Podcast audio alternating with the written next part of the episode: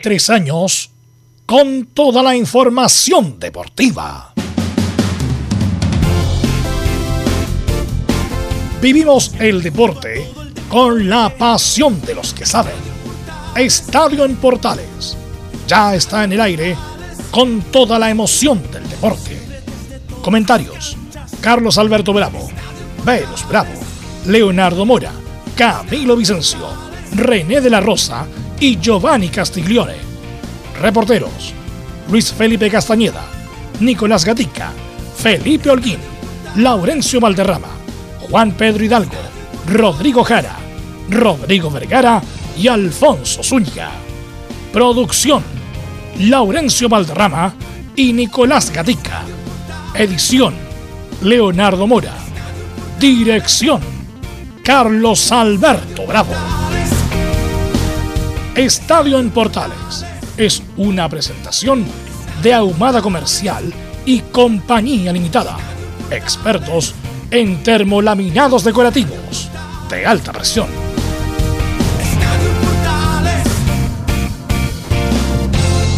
¿Qué tal? Buenas tardes. ¿Cómo le va a Estadio Portales en el aire? La FIFA sugiere a Uruguay eliminar estrella de su escudo. En la gran polémica. Ganó Sensini, gran campaña de Everton de Viña del Mar. Llega un refuerzo de Colombia. Gamboa solo será cuarto árbitro este fin de semana. La U abre la fecha enfrentando a O'Higgins de Rancagua el sábado a las 15 horas. Vamos con saludos. De inmediato saludamos a Nicolás Ignacio Gatiga que nos va a hablar de Colo Colo. ¿Cómo te va Ignacio? Buenas tardes. Buenas tardes, Carlos, y a toda la sintonía de Estadio en Portales. Claro, en Colo Colo revisamos declaraciones hoy día del capitán Gabriel Suazo. Ahora, por supuesto, ya más en extenso, en conferencia de prensa propiamente tal, y sabremos cómo se prepara el equipo para el domingo ante Curicó y en qué está lo de Moreno Martins. Ok, gracias. Vamos con Felipe Holguín que nos va a informar, como siempre, de Universidad de Chile.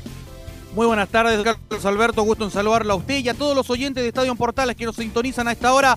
Por supuesto, hoy en la Universidad de Chile habló Marcelo, el Chelo Morales, el hombre juvenil que vive un muy buen momento en la escuadra estudiantil.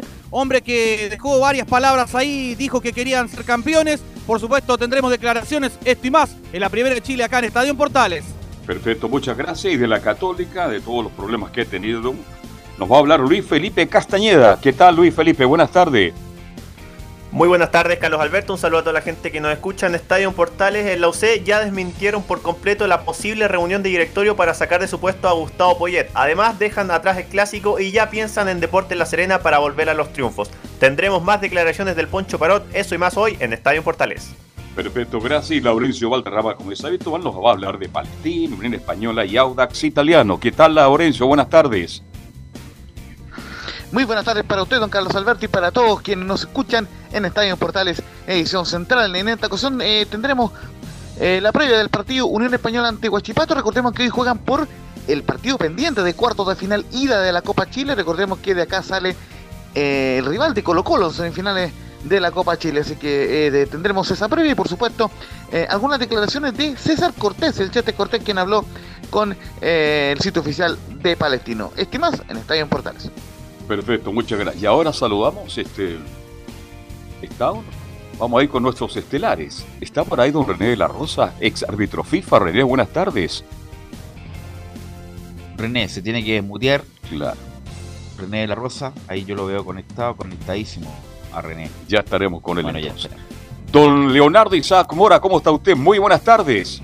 ¿Cómo le va, Carlos? Buenas tardes. ¿ah? Es sospechoso el tema de lo que usted comentaba al principio de esto de Uruguay, ¿ah? que le quieran Sí. bajar dos estrellas que son reconocidas por la FIFA, pero que ahora parece que la misma las está desconociendo. Bueno, situación, algo debe estar pasando ahí para que esto vuelva a pasar después de tantos años que se reconocieron esas dos estrellas del Pero equipo uruguayo. esa Sí. cuestión, Leo, es bueno, aquí no. Velus. Ahí sí, ¿cómo- disculpa, ¿cómo está René? Hola Velus, ¿cómo estás? Un saludo a todo el equipo y a todos los oyentes de Estadio Portales en esta tarde tan calurosa que eh, voy acá sin audífonos, mañana me los tienes que entregar. Sí, mañana te lo llevo el audífono para que te escuche mucho mejor. Gracias, René. Ahora se tiene que mutear. eh, René. Se escucha, se escucha todo. Bueno. No, lo que le quería, estaba diciendo Leo que el que nos puede ilustrar respecto a esto es Alfonso, que es prácticamente el chileno uruguayo, Alfonso Zúñiga. Sí, de hecho, Sí, está, eh, estaba hablando con él en la mañana de estos dos títulos del 24 y del 28, Los Juegos Olímpicos. claro. eh, y que la misma FIFA los validó. Estos títulos los Pero a mí me parece que no corresponden porque está bien, los uruguayos obviamente van a traer agua a su molino, en el sentido de que an- no había campeonatos mundiales y el único que se jugaba a nivel planetario, entre comillas, eran los Juegos Olímpicos. Pero no eran campeonatos mundiales, eran Juegos Olímpicos. Y los uruguayos obviamente, eh, como digo, tirándose agua a molino, tienen cuatro, cuatro estrellitas que indican cuatro campeonatos del mundo, pero los campeonatos del mundo justamente empiezan Pues en el año Uruguay. 1930. A mí me parece que son dos campeonatos olímpicos y dos campeonatos mundiales. No es lo- Bueno, bueno. Bueno, Los pero los uruguayos se a- manejan bien. decirle eso a los uruguayos en Montevideo. No, Claro.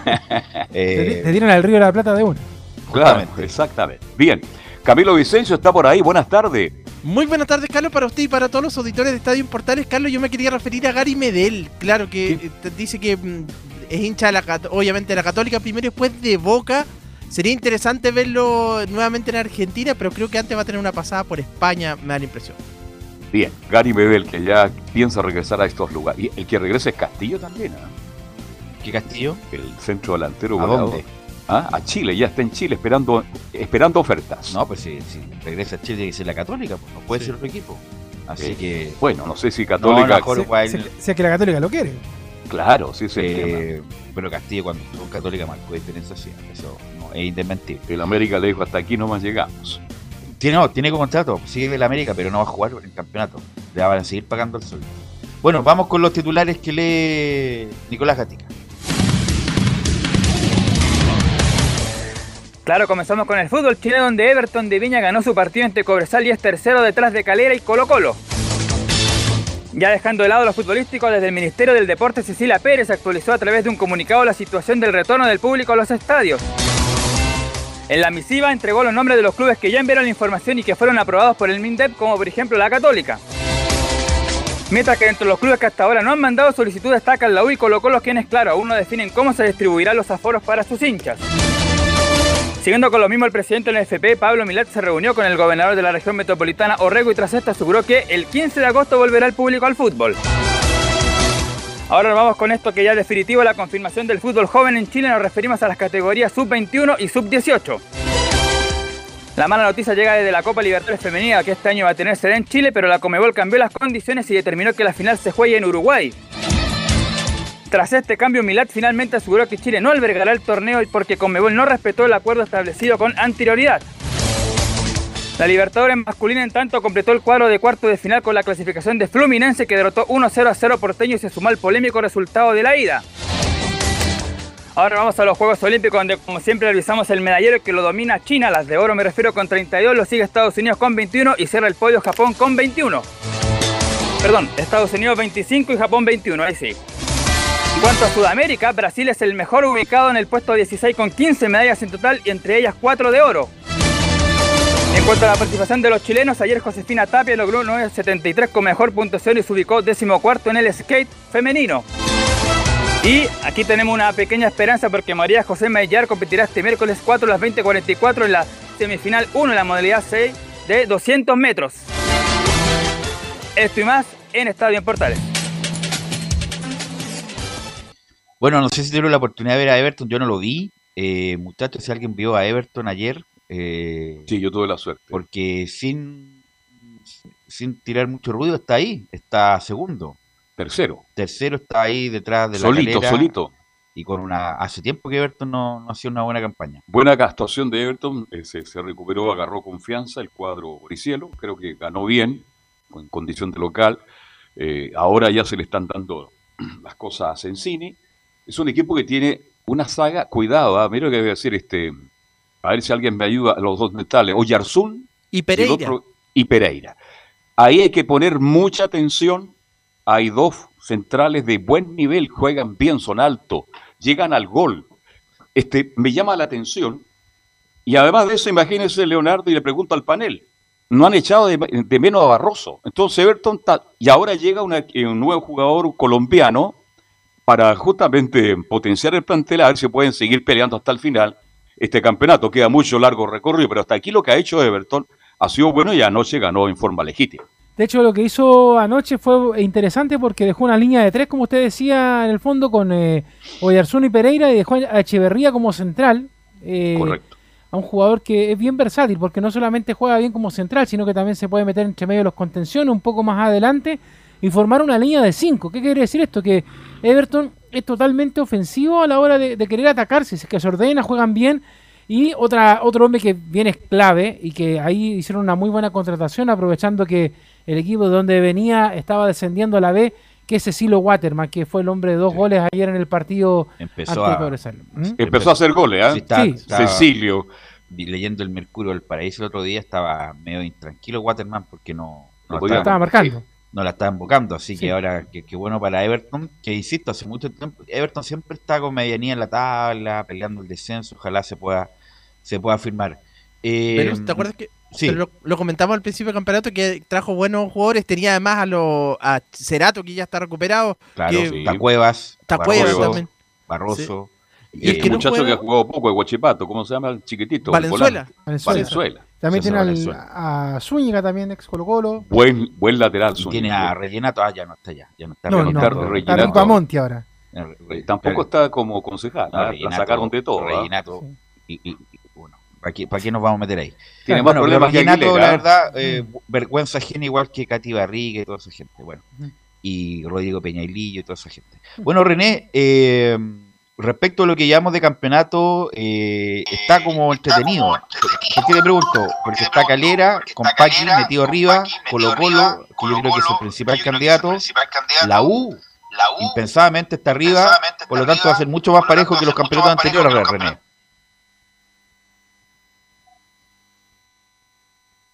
Justo se le fue la señal. Se Justo se le fue la señal, René. Ahí Hace sí. falta los fonos. Ahora, René, ¿qué te parece lo, lo parejo que está el campeonato, René? René, que El puteó, ¿no? están Sí, no, asaltando. ¿qué ahí, ahí. Ahí. Ahí, y ahí, ahí. Ahí, estoy Ahora ahí. sí, ahí René. sí. Está haciendo Ahí, un cambio no te muevas, no te muevas. Ahí. No, no, don Carlos, no estoy haciendo ningún cambio de aceite. Se, se alcanza a escuchar. Le, le comento, eh, lo que me pregunta Belu, bueno, es, bastante prometedor que en los equipos grandes, como en muy pocas ocasiones en el campeonato, siempre están a mediados de la tabla en este, en este tiempo, en estos tipos de campeonatos. Y destacar, bueno, a Calera, que Calera siempre ha estado en, el inicio de los campeonatos, siempre ha estado en la punta, después en la mitad del campeonato se va desinflando, como se puede decir, y al final ya no le quedan fuerzas. Así que es bastante entretenido el campeonato en este minuto y esperemos que siga así, por el bien de todos, y más si ahora eh, vuelve la gente al estadio, así que va a ser más entretenido para todos. Mira, que te oye, eh, Velus, Sí, mira, yo le quiero preguntar a René, aprovechando que está, porque más allá del arbitraje del clásico universitario que eh, ya lo dijimos, ya que Roberto Tobar quedó un poquito en deuda, pero el día del lunes también se jugaron algunos partidos de eh, tras Cantón, de nuestro programa, y siento que en general el arbitraje chileno, René, está decayendo, algo está pasando, yo no sé qué es, si, si es que no, se- no se están aprendiendo las nuevas reglas con el tema del VAR, eh, las reglas generales del arbitraje, pero siento que algo está pasando que, que cambian los criterios para cobrar un tipo de jugada con un equipo y con otro. Yo no sé si tú has podido ver eso y poder conversar también con tu ex colega y con los que están todavía arbitrando el fútbol chileno. Sí, eh, te saludo, Leo, también. Eh, sí, son momentos, en realidad, eh, es momento que está pasando, al igual que el fútbol. Eh, hay que adecuar el VAR, eh, tienen que ir mejorando. Yo creo que esto fue tan fulminante los asuntos del VAR que a todos igual nos ha pillado, invasivo. incluso a los que comentábamos, a los periodistas, a todos. a- muy invasivo, claro. Así que, pero yo creo que son momentos y de a poco, y lamentablemente con porrazos se van a aprender, y, como lo ha demostrado en la última Copa, que vemos la Copa América, que muchos eh, árbitros o eliminatorias que han quedado lamentablemente castigados por unas malas sanciones, o la mala observación, o la mala utilización de la tecnología. Pero yo creo que, eh, Leo, lo que preguntas tú, yo creo que es un momento, porque hay gente con harta fuerza, con hartas ganas, eh, eh, con harto feeling futbolístico, que es lo más importante para las jugadas, que son más o menos, no son ni blancas ni negras, ni, así que yo creo que hay, hay material, yo creo que más allá de todo, de que no esté a un nivel el arbitraje chileno, sino que yo creo que es una adaptación, ha costado a todos, yo creo que a todos, todos los países eh, especialmente Sudamérica, ha costado y lo ha demostrado. Lo ha demostrado lo que es el VAR, lo que ha demostrado algunos castigos de árbitros, lamentablemente. Pero tú tranquilo, Leo, y tranquilo los chilenos que hay arbitraje, eh, y no porque sea mi amigo y porque yo me sienta todavía árbitro, pero hay gente que viene con muchas ganas y Roberto Tobar. Claro. y Roberto Tobar, bueno, es, es la excepción y esperemos que nuevos nombres con la finalidad de que tengamos más representantes ah, en forma internacional. O sea, hay que, hay, que recordar, eh, muchachos, de que solamente Chile y Brasil están ocupando bar por ahora, René. Entonces, imagínate cuando entre Argentina, por ejemplo, que ahí sí que el fútbol es una locura. No, por supuesto, pero es que ahí vamos, ahí hay dos criterios, hay que ver también y vas a observar. Recuerda lo que estamos hablando hoy día, Leo, que también van a ver que ellos son más polémicos que nosotros y no porque estemos a otro nivel, ni más alto ellos ni más bajo nosotros, sino que el fútbol es uno solo, las jugadas eh, son una sola. La interpretación es la diferente, la interpretación del VAR, la interpretación de, esas manos supuestamente. Y créeme, Leo, que yo he tenido la oportunidad ahora último de hablar con eh, árbitros actores que han estado en el VAR y han acertado bastante en lo que los penales, no penales, y yo creo que de a poquitito, Leo, es, va a ir mejorando el nivel y vamos a ver representantes FIFA a nivel de VAR en campeonatos internacionales. Recuerdan nomás, Leo, apúntalo el día de hoy. Perfecto. Le quiero hacer una pregunta. No sé si leyeron una, una nota, Pilar, presidente del fútbol chileno, que hay un proyecto y está casi un hecho de que van a venir árbitros brasileños y chilenos a Brasil. Va a haber un intercambio ¿Cómo lo ve usted, don René de la Rosa? Sé que es, efectivo. Que eh, el intercambio se refiere porque justo se cortó esa, esa El intercambio, claro, entre brasileño y chileno. Bueno, yo creo que siempre es para mejor. Eh, recordemos que en programas anteriores también lo mencioné yo, hace muchos años, muchos años atrás, cuando no existía el VAR, no existían algunas modificaciones de las reglas de las manos, de, de muchas reglas siempre se trabajó con la finalidad de hacer un intercambio, con la finalidad de ir creciendo, de ir poniendo a nivel europeo o al revés también. Y yo creo que es una buena medida, es un crecimiento para el arbitraje. Yo creo que más que a un solo árbitro para el equipo, para asistente, para el VAR, si es solamente el árbitro el intercambio, yo creo que no, tiene que ser todo un equipo con la finalidad que todos vio la experiencia y que se vayan profesionalizando de a poco, con la finalidad que no le quede ningún partido grande de aquí en adelante. Yo creo que es optimista René. Yo, creo, que, la actuación de los árbitros chilenos en el bar en cancha ha sido horrible este año, de, de, las peores. Así que me alegro por el optimismo, pero no, no hay base para ser tan optimista. Eh, pero lo que te quiero decir, René, respecto de cómo es el lado B de la, por ejemplo, este señor Hermosilla, que yo creo que Hermosilla no debería arbitrar hasta fin de año después de la de la grosero errores que cometió. No solamente la cancha, sino que en el bar, como el, el, el, procedimiento como cuando le comunica las sanciones internas. En el sentido que Hermosilla no, no arbitró, no, no, está, no sé si estará designado esta semana por el horror que cometió el otro día con Nublense. Eh, ¿Cómo la cuestión interna de las sanciones? ¿Cómo los congelan? ¿Les dicen que los congelan? Que, se tienen que aguantar un mes para seguir arbitrando, para sacarlos del foco. ¿Cómo es la, la sanción interna, René, respecto al comité de árbitro a un árbitro en particular? Respecto al comité de árbitro a un árbitro en particular. Mira, a un árbitro en particular te voy a dar como en forma general. Cuando un árbitro comete alguna, eh, lamentablemente, una mala decisión y que influye en el resultado y que intervenga todo en, en, en un partido, Lamentablemente eh, trataron de hacer los castigos públicos, al igual que los jugadores cuando hay un tribunal de disciplina, el día martes sabe ya por insulto, cuatro fechas, se trató de hacerlo. Eh, no dio resultado porque efectivamente que pierde mucha credibilidad el árbitro. Para mí, aparecer, yo creo que por eso no lo hicieron. Pero igualmente en forma interna y en forma personal eh, los dejan libres en el congelador, como se puede decir, y efectivamente. Y, para muestra un botón, eh, Hermosilla está libre esta fecha. Eh, para tu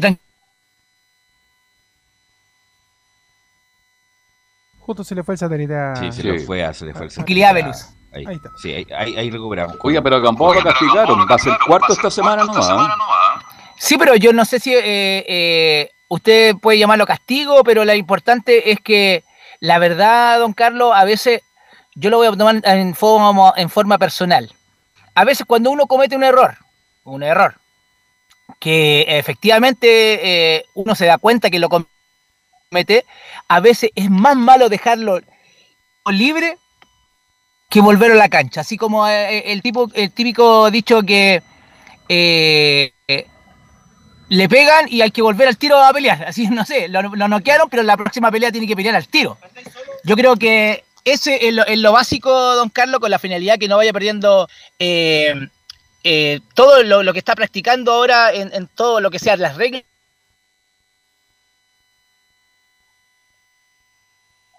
Sí, ahí se nos, se nos fue nuevamente René. o lo que Eh. Ahí, ahí tocó, bueno, ahí tocó, bueno. Ahí va, si volvemos con René. eh, bueno, otro tema que, eh, aparte del arbitraje, insisto, que la verdad no ha estado muy bien este año, ha sido horror, no errores, horrores al- algunos. Eh, es lo que va a pasar con los futuros europeos de nuestra generación dorada, Camilo.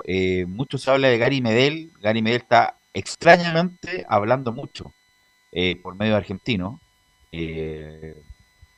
Me imagino yo, a pesar de que fue citado un partido por el amistoso con el Liverpool, pero eh, es bien grande la incertidumbre respecto a su futuro, Camilo. Usted que es comentarista habitual de la Católica. Sí, parece que él no se iría en el Boloña, pues ya le dijeron que, o sea, creo que él tiene contrato, pero le dijeron que no le iban a hacer, eh, eh, iba a estar considerado como titular, así que parece que él quiere partir. De hecho, tuvo un, un intercambio por redes sociales con Maripán, y él dice que de Católica, por ejemplo, no lo han llamado, eh, pero probablemente, bueno, de Boca también se hablaba, justamente ahora que habló con un medio de, de Ceneice, pero dicen que podría ir, eh, eh, seguramente va a intentar un contrato en, en Europa todavía, en España a lo mejor.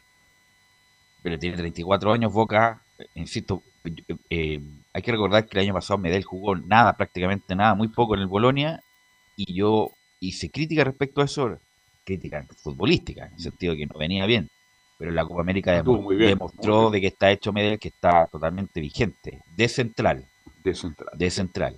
Entonces sería un buen, una buena posibilidad, no sé si está René por ahí de nuevo, para como René lo, tenemos esta media hora nomás, eh, volver a Boca, por ejemplo, volver a Boca que es un equipo eh, exigente, exigente, de los más exigentes de Sudamérica, con una plataforma mediática que ni siquiera los equipos europeos tienen, así que yo creo que sería bueno antes de regresar a, a Católica, porque tiene 34 años ya, si los años pasan, viejo, los años pasan, eh, y lo mismo también te lo pregunto, Leo, con la est- esta, esta forma que se comunican los jugadores de fútbol, que es a través del Instagram, la mayoría, que este sí que es el último baile de esta generación dorada, como ayer lo dijo, por ejemplo, Mauricio Isla y Bravo en su Instagram Live, Leo.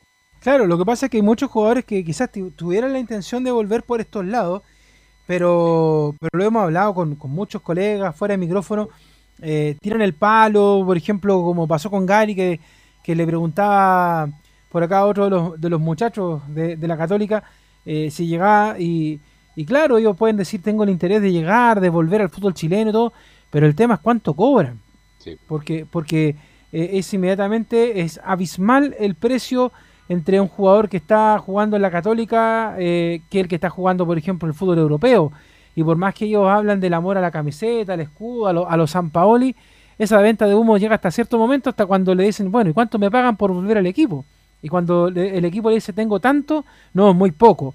Y por eso pasan por otro equipo y no llegan por acá y se han, se han, eh, dado vueltas y vueltas algunos jugando un poquito con la ilusión de los hinchas, porque y eso pasa, o sea, llevo también a los mismos jugadores que, hemos hablado también que quieren llegar a Colo Colo, que no, sean, no hayan tenido pasado Colo Colino, dicen, no, es un club importante y todo lo que tú quieras, pero cuando llega el momento, ya, ¿y cuánto, cuánto se cobra por esto? Tanto, no. Y así va a pasar con Gary Medel, va a pasar con Mauricio Isla, pasó ahora hace poquito con, con eh, Marcelo. Marcelo Díaz. Entonces, es, es un tema, o sea, ellos pueden hablar de mucho compromiso y mucha adhesión a, a un club, pero por ejemplo, Boca le pagaría dos veces más que lo que le puede pagar la Católica a Gary Medel por llegar a, y volver a Sudamérica. Exacto. Ya a ver si René se, se ubica en René por, en Enlace Portales Digital para preguntarle ya lo último a René de la Rosa. Eh, y tiene razón Leo, obviamente que el mercado chileno ya no está pagando mucho, incluso varios clubes como la U tienen un tope, un tope salarial que es 20, 25 mil dólares, lo más alto, y eso se va a tener que eh, acomodar si los, si los jugadores chilenos quieren terminar su carrera en sus clubes de origen, como por ejemplo Medel y Vidal en algún momento, aunque Colo Colo, bueno, estaba pagando harto más, van a tener que acomodarse, ¿no? Si no, no hay chance, no hay chance de, de- de seguir en, el, en los clubes de origen. Eh, y por eso digo, y sobre todo ahora porque está a la vuelta de la esquina, a la vuelta de la esquina y en dos semanas más tienen que dar la nómina, Camilo, ¿no? Tienen que dar la nómina de los, de los jugadores chilenos en el extranjero para hacer la reserva. Eh, para hacer la reserva, Camilo, y en, en los primeros días de septiembre se juega la triple fecha eliminatoria. Sí, eh, a comienzos de, de septiembre justamente, primero con Brasil de local y después los dos de visita con Ecuador y con Colombia también. Y después ya en octubre otra fecha fecha triple. Así que claro, como máximo dos semanas más se tienen que dar las, las nóminas para estos partidos. Hay que recordar que también va a haber una pasada por Calama. También ahí, yo me acuerdo, de la, no sé si será tan bueno, me acuerdo cuando estuvo Pisi también, que ahí se fue a Calama antes y de hay que Ecuador. embarrar, y hay que la embarrar porque Marcelo Díaz le pega el palo que no se había trabajado nada, que se fueron a puro firmar autógrafo a Calama, no se pudo trabajar nada, y bueno, Chile pierde ese partido con Bolivia.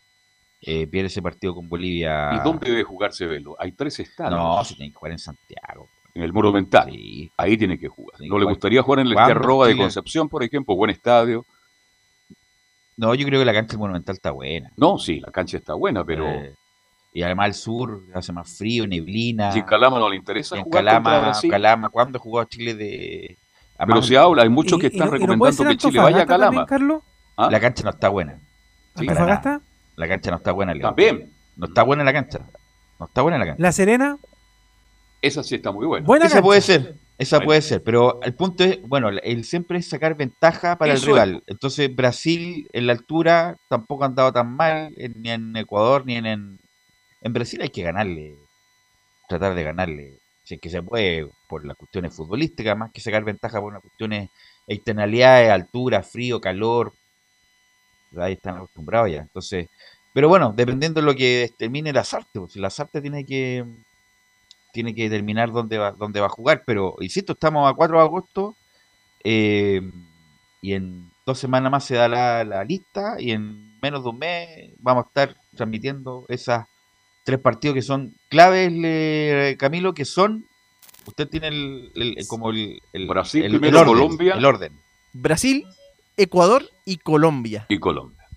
Brasil de local, Ecuador, Colombia de visita, ¿no? Exactamente, los dos de visita. No, Sí. dificilísimo, Duro, dificilísimo. complicado. verdad. Sobre todo Chile perfectamente puede perder los tres. Y no por, por falta de, de capacidad, sino que Brasil, bueno, estamos hablando de Brasil, potencia mundial. Ecuador de local es muy difícil. Y Colombia de local en Barranquilla Uf, también es muy difícil. Así que perfectamente podemos perder los tres partidos. Ojalá que no. Ojalá Chile sea competitivo y saque un- algunos puntos, porque si no, sería todo. Sería todo por hoy. René se nos fue, ¿ah? Se nos René fue se nos René fue. de Vamos a tener que hacerle un curso el día jueves a René de esto de la de la cuestión digital para que se conecte mejor. Bueno, eh, y, y la otra fecha, Camilo, es en octubre.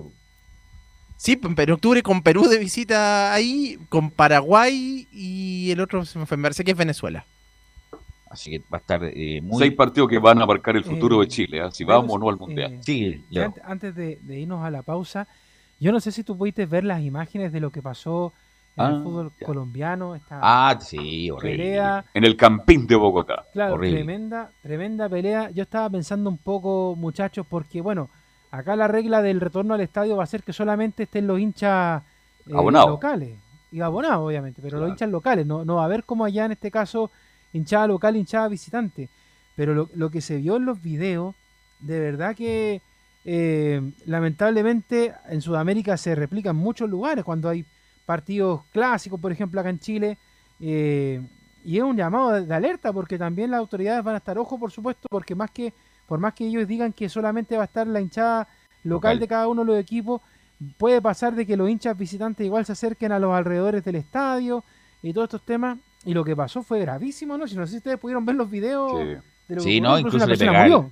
Le pegan a cabros chicos. Sí, pues. O sea, ya... Al que se cruzaba lo pateaban. ¿no? No, no, fue horrible lo que pasó ayer en Colombia entre el Independiente de Santa Fe y el Atlético Nacional. Nacional de Medellín, así que eh, no, horrible, horrible lo que pasó. Bueno, ya, ahora justamente decía Nicolás Gatica en los titulares que los que más han, han di- dilatado, o sea, han demorado es Colo Colo y la U, porque justamente la que más gente tiene, lo que más abonados tienen, por lo tanto, y además no van a poder entrar todos, lo más probable es que sea acotado claro. canje de entrada y después de un partido van a ir lo otro y así, así justamente para ir cambiándose. Eh, Y eso yo creo que sería en septiembre, Leo, ¿no? Tú que manejas el tema. Eh, sería ahora ya atrás, bueno, eh, en los siguientes días, la quincena decía ya Orrego al menos en Santiago, eh, pero también está el tema de que la gran mayoría de los clubes están en acuerdo que cuando comience la segunda rueda ya estén todos los, equipos jugando con hinchas locales en el estadio. Así que sería interesante ver también cómo va la propuesta de los, de los equipos. Yo creo que el, el- el gran tema con, con Colo Colo, con la U, por ejemplo, pasa porque eh, tiene una cantidad de abonados muy grande. Entonces tiene que organizar primero ese tema antes de decirle a, todo el mundo, mira, sí, vamos a abrir las puertas del estadio, pero ver con cuánta gente se va a poder entrar. Porque imagínate, la Universidad de Chile que tiene 9.000 abonados, creo que Colo Colo tiene por, por ahí por 7.000 en cuanto a los abonados, porque hinchas en general hay muchos, o sea, Colo Colo fácilmente puede llenar el estadio monumental con 40.000 hinchas, pero no están todos abonados, y esa es la regla que se les pide ahora, que, que tengan todos eh, el, abono, y el abono del año pasado, que no tuvieron eh, posibilidad, por ejemplo, de ocuparlo porque llegó justamente la pandemia, entonces se le aumentaron los meses los clubes a los hinchas, pero es bien compleja la situación de decir, ya mira, ahora eh, puede entrar, por ejemplo, hoy día Carlos Alberto, pero no puede entrar Velo. Mañana Claro. puede entrar Camilo, no puede entrar Leo. Y así, porque Sí. los hinchas todos van a decir, pero yo tengo mi abono pagado. O sea, y ahí empiezan los problemas en los clubes. Van a tener Así que- es. van a tener que Ahora, ¿y la a- U dónde debe jugar? Porque Y el- y esa es la pregunta. ¿Qué en pasa? Rancagua, qué el pasa- Monumental, que- no, en el. Monumental no favor.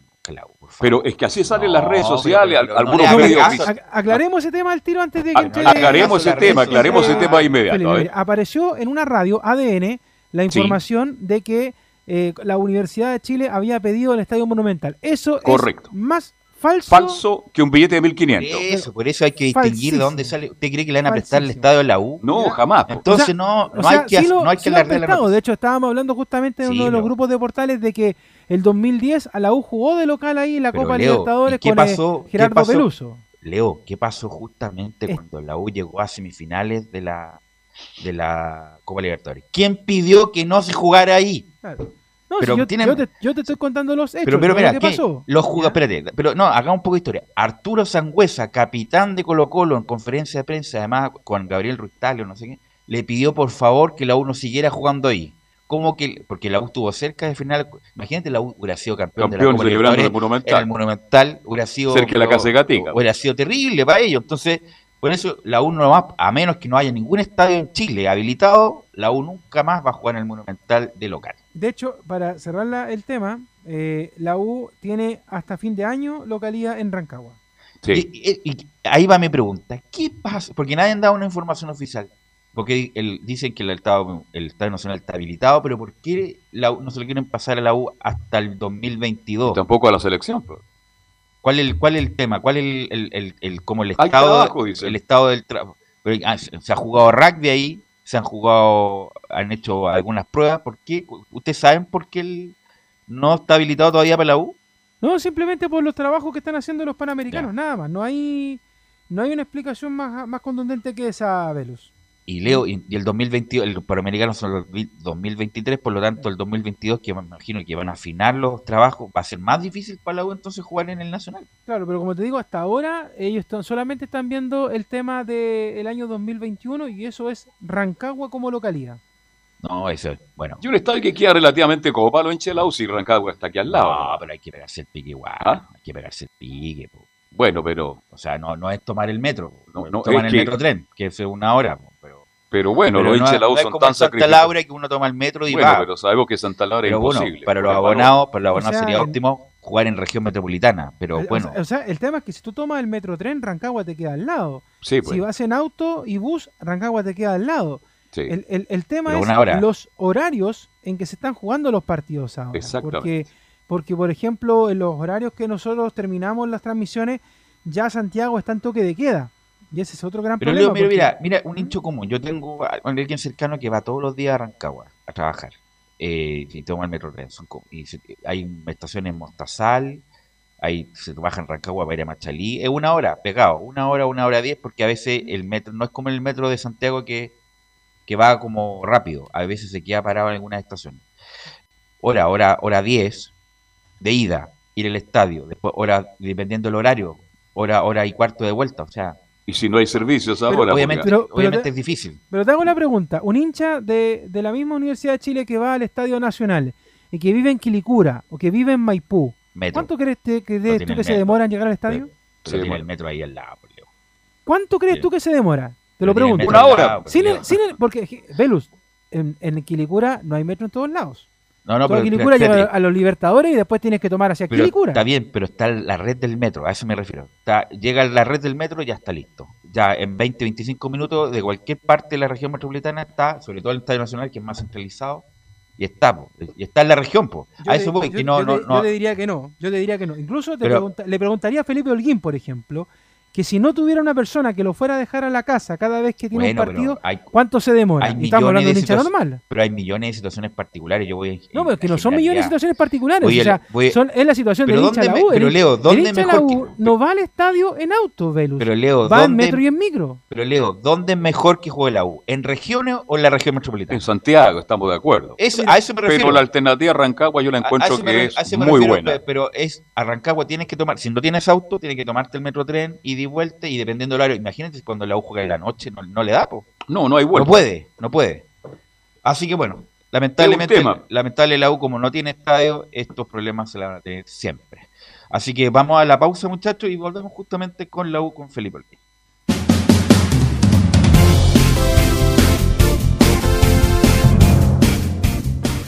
Radio Portales le indica la hora. Las 2 de la tarde, 6 minutos.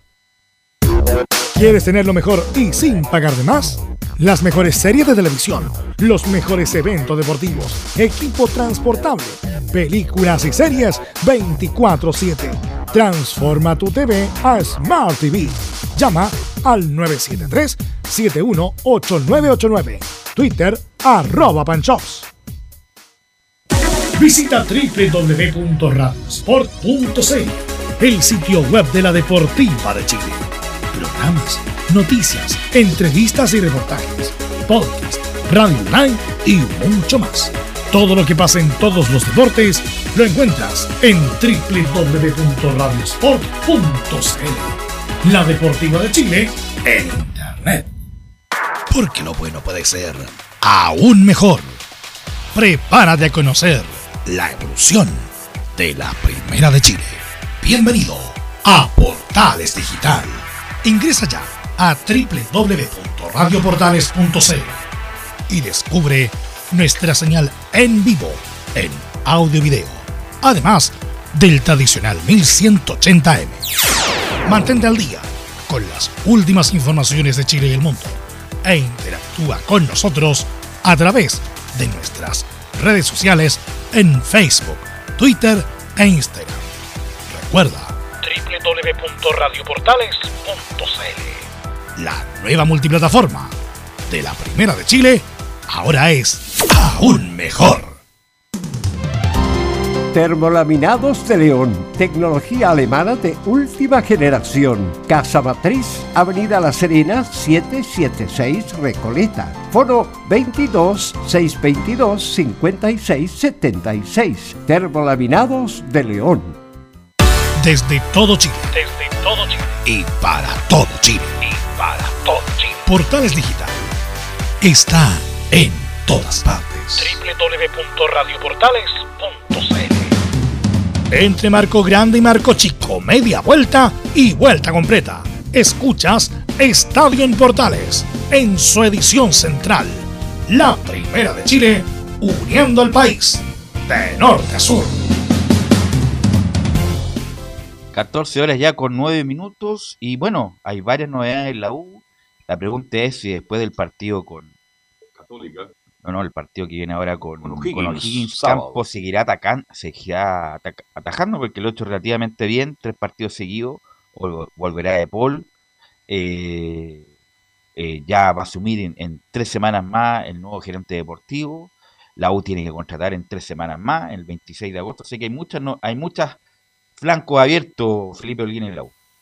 Muy buenas tardes, Belu. Gusto en saludarte nuevamente a ti y a todos los oyentes de Estadio en Portales. Claro, bien lo anunciaban ustedes eh, y lo decían, por supuesto, del tema de los abonados, de, de- de este regreso eh, que tienen los hinchas eh, posibles eh, a, ingresar a los estadios. eh, lo hablaron ustedes, ahí fueron desmenuzando un, por- un poquito bueno, esto todo ocurrió porque el día de ayer Pablo Milat, el presidente de la NFP, dio como fecha el próximo 15 de agosto para la vuelta de los asistentes en el fútbol chileno. Y bueno, la U emitió un comunicado en el que expresó que ante el pronto retorno del público al estadio, eh, la Universidad de Chile informa que ha decidido retornar la fidelidad de sus abonados, permitiéndole de una vez eh, el habilitado el proceso del canje de entradas, como lo decían ustedes, de manera gratuita para acompañar el equipo en los partidos de local.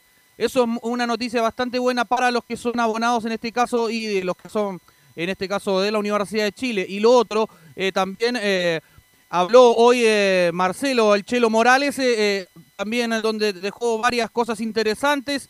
Dijo una que llamó mucho la atención, que estaba feliz en la U. La otra también habló de la trayectoria porque le había tocado enfrentar al Chapa salida y la otra también, por supuesto, que quiere eh, ser campeón con la Universidad de Chile, pero ¿qué les parece si pasamos a, escuchar las primeras declaraciones de Marcelo Chelo Morales acá en la primera de Chile, donde dice, eh, habla al respecto de su primer clásico ganado y dice, el primer clásico.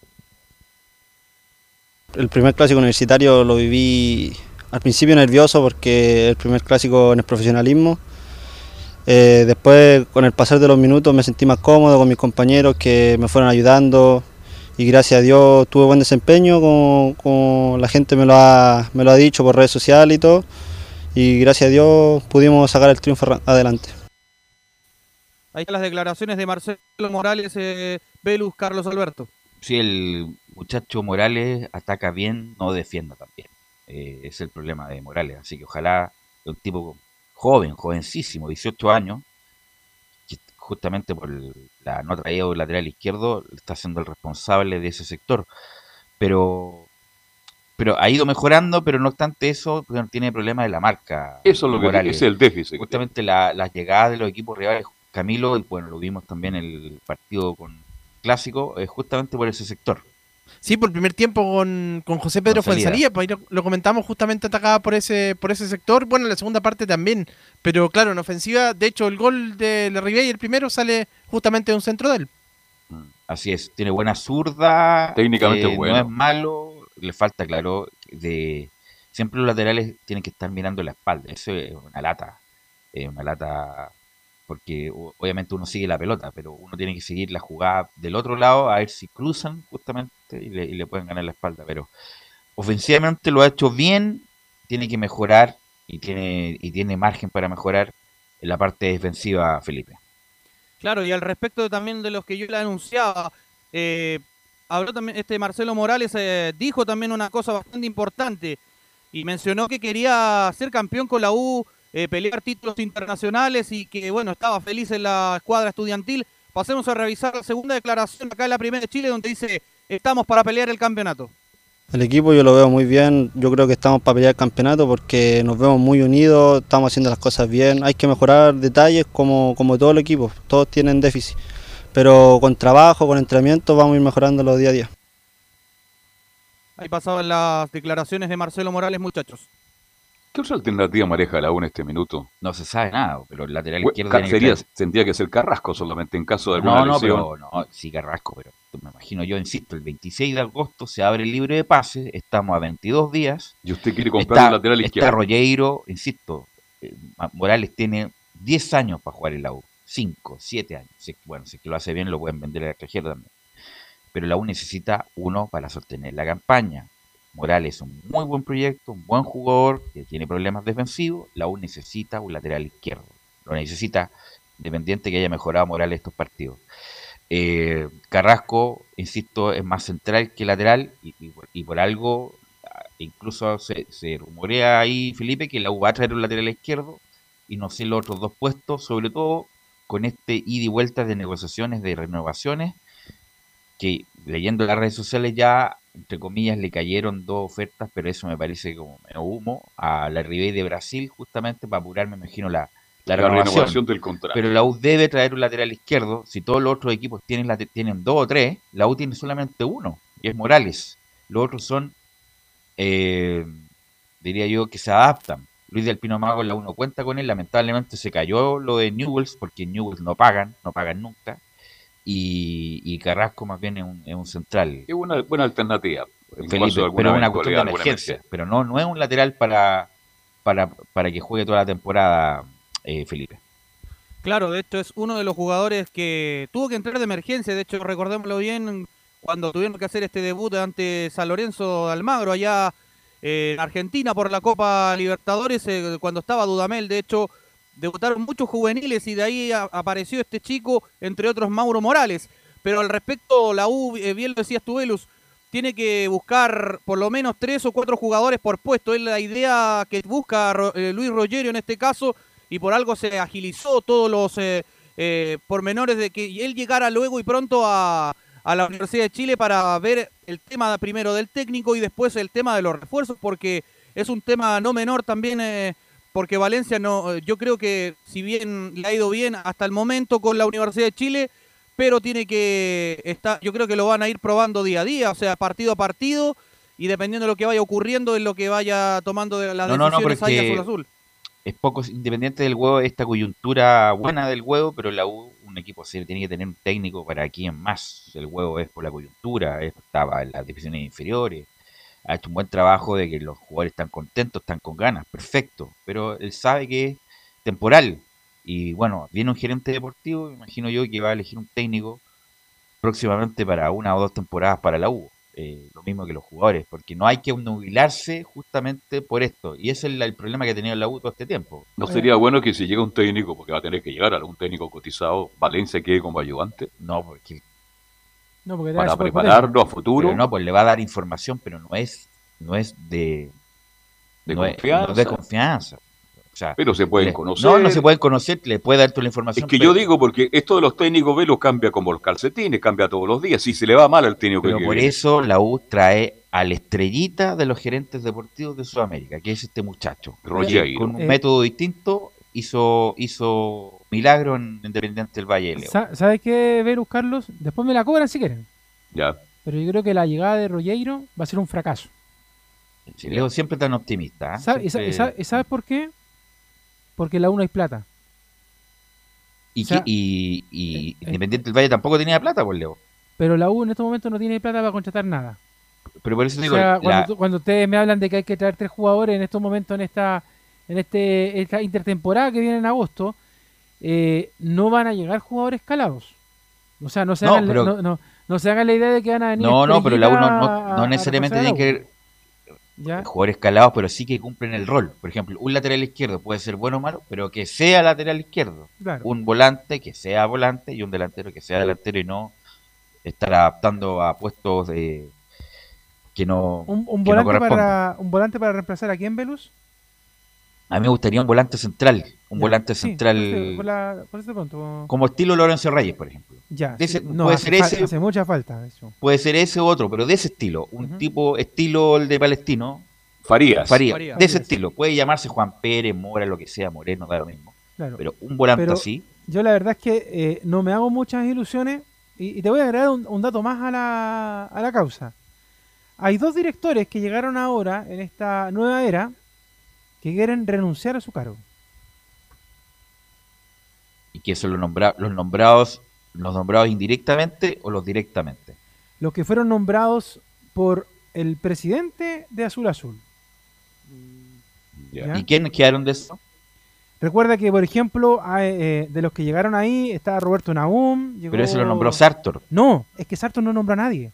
No, pero es que no. Sartor no nombra. Velus, yo tengo mis fuentes bueno, y te estoy hablando. Sí, también, Sartor, pero. Sartor le entregó toda la patria y potestad a Aubert.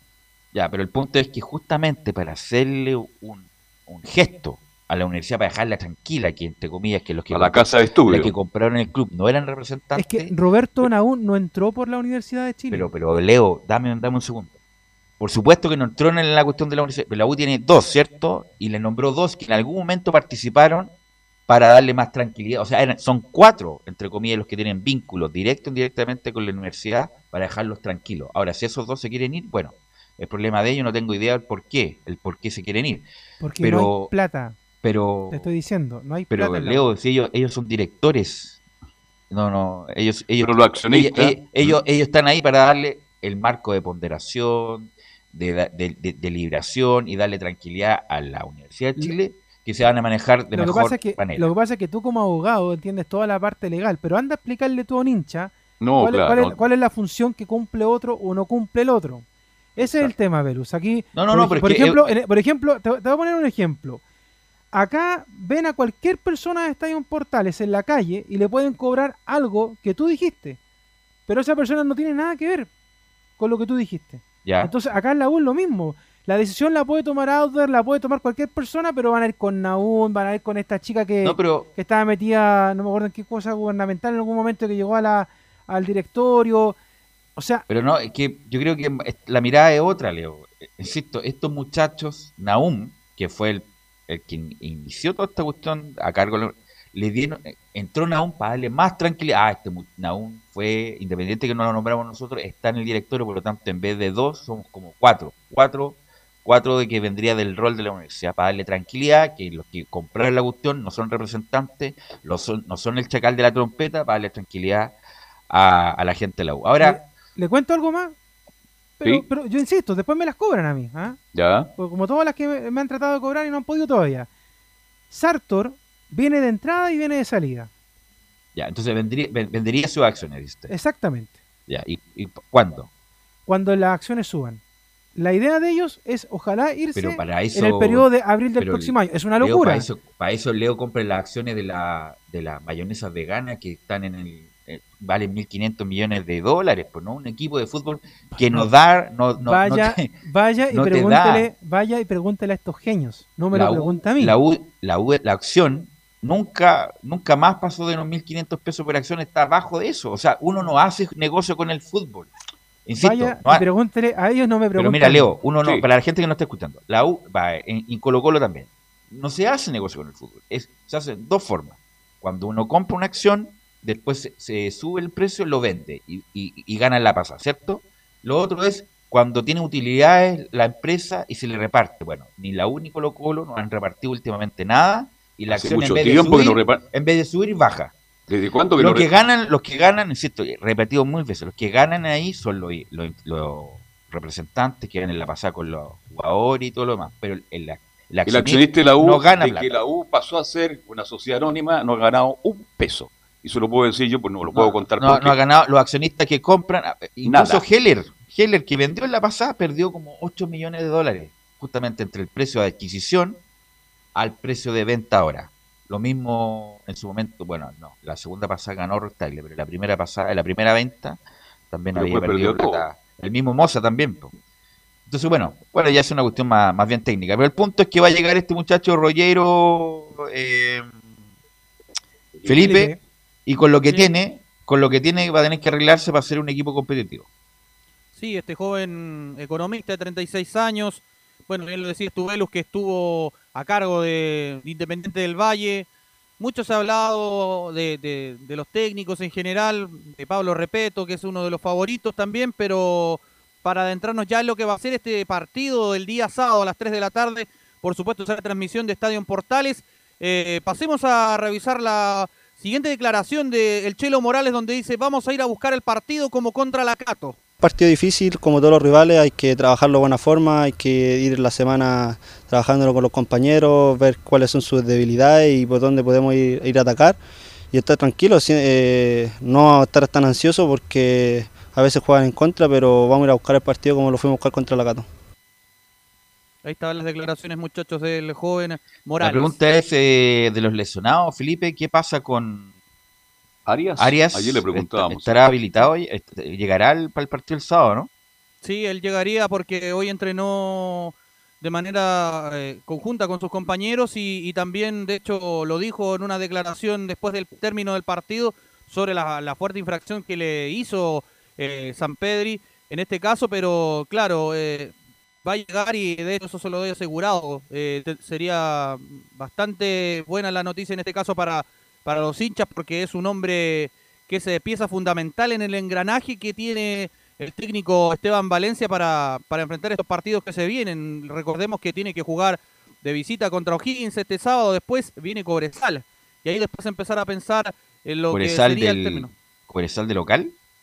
Cobresal de local también, sí. Ya, Cobresal de local. La pregunta es a Camilo, Leo y Carlos Alberto, ¿la U debería jugar como la misma 4-4-2 4-2, sí, o señor. 4-3-3, Camilo parto por ti.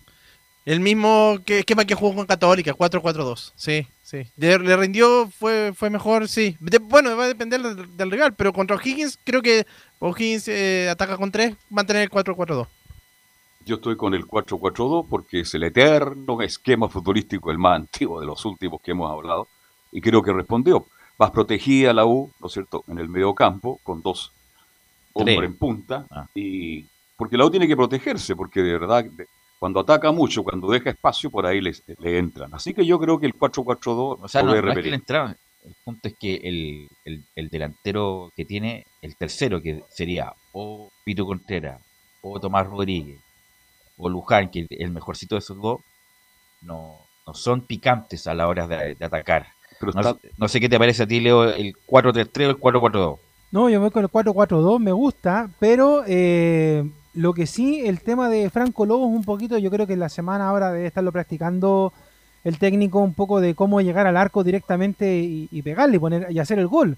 O en definitiva, cómo asistir a la Ribey para que eh, más jugadas sean obviamente ocasión de gol en la, en la U, pero me gusta esa forma de que venga mucho más arropadito en el medio campo y de ahí saliendo eh, con eh, laterales volantes o con volantes de salida, eh, protegiendo la contención y que el equipo parta desde ahí, no, no tanto de la línea defensiva. Incluso en algún momento yo me atrevería a dejar una línea de tres en el fondo, pero cuando la U ya vaya tomando más consistencia, porque todavía igual es demasiado pronto, no, se, no hay que volverse locos con el triunfo ante la Católica, pero también incluso en algún momento apostaría por una línea de tres en el fondo para que la U jugara más de medio campo hacia arriba y que ahí tuviera la explosión ofensiva que le falta muchas veces a la U, pero bueno, son cosas que yo creo que, que Valencia y el técnico nuevo que pueda llegar también tiene que revisarlo y que ojalá, y aquí un, no sé, una- un pequeño capital tema, Velu, que el técnico que llega a la Universidad de Chile conozca del fútbol chileno y del fútbol sudamericano, cosa que no le pase lo que a la Católica con Poyet, porque ojo, muy buen técnico europeo podrá ser, pero si no conoces la idiosincrasia sudamericana o del juego chileno,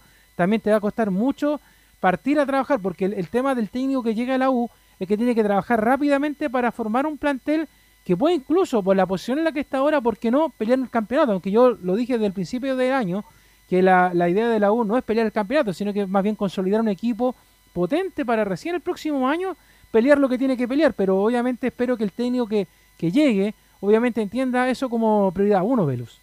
Bueno, y el Guau Ahora, para jugar 4-4-2, Velo, hay que tener dos laterales que pasen y que hagan daño.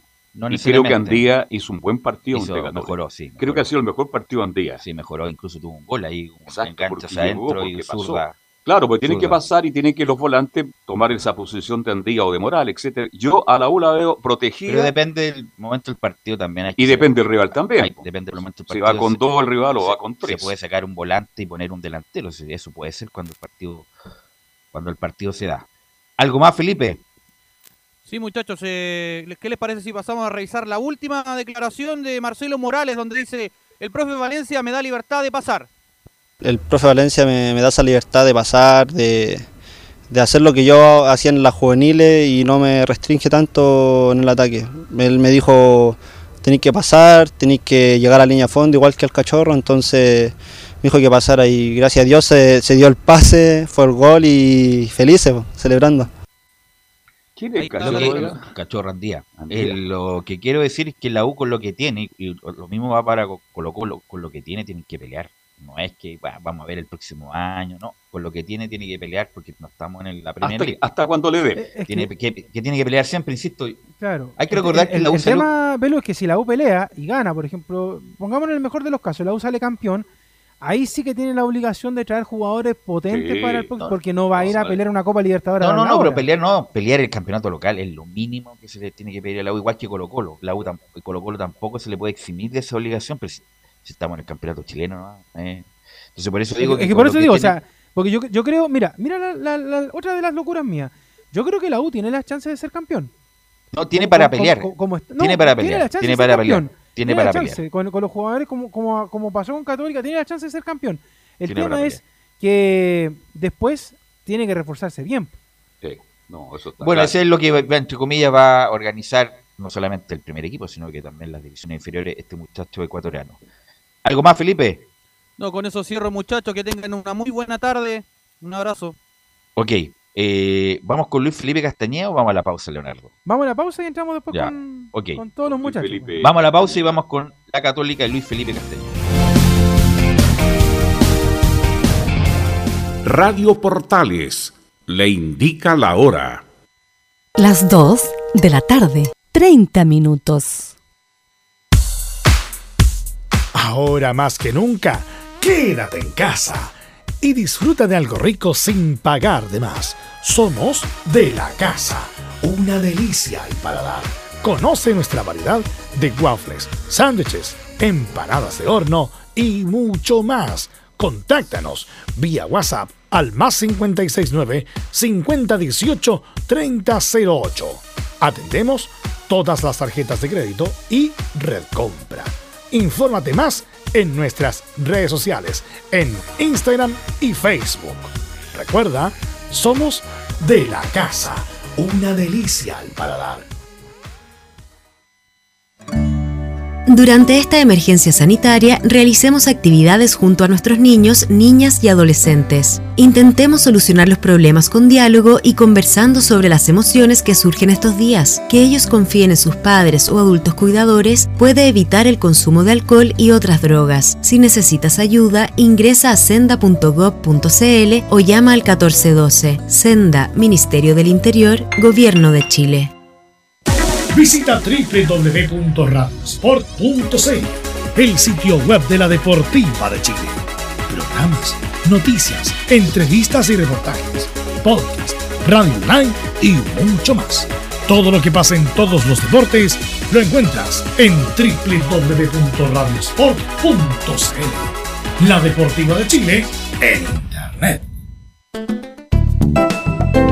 Comercial IAC y Compañía Limitada. La mejor calidad mundial en laminados decorativos. Comercial IAC y Compañía Limitada es Vertec en Chile. San Ignacio 1010, Santa Rosa 1779, Avenida Mata 446 y Portugal 501. Comercial IAC y Compañía Limitada es Vertec en Chile.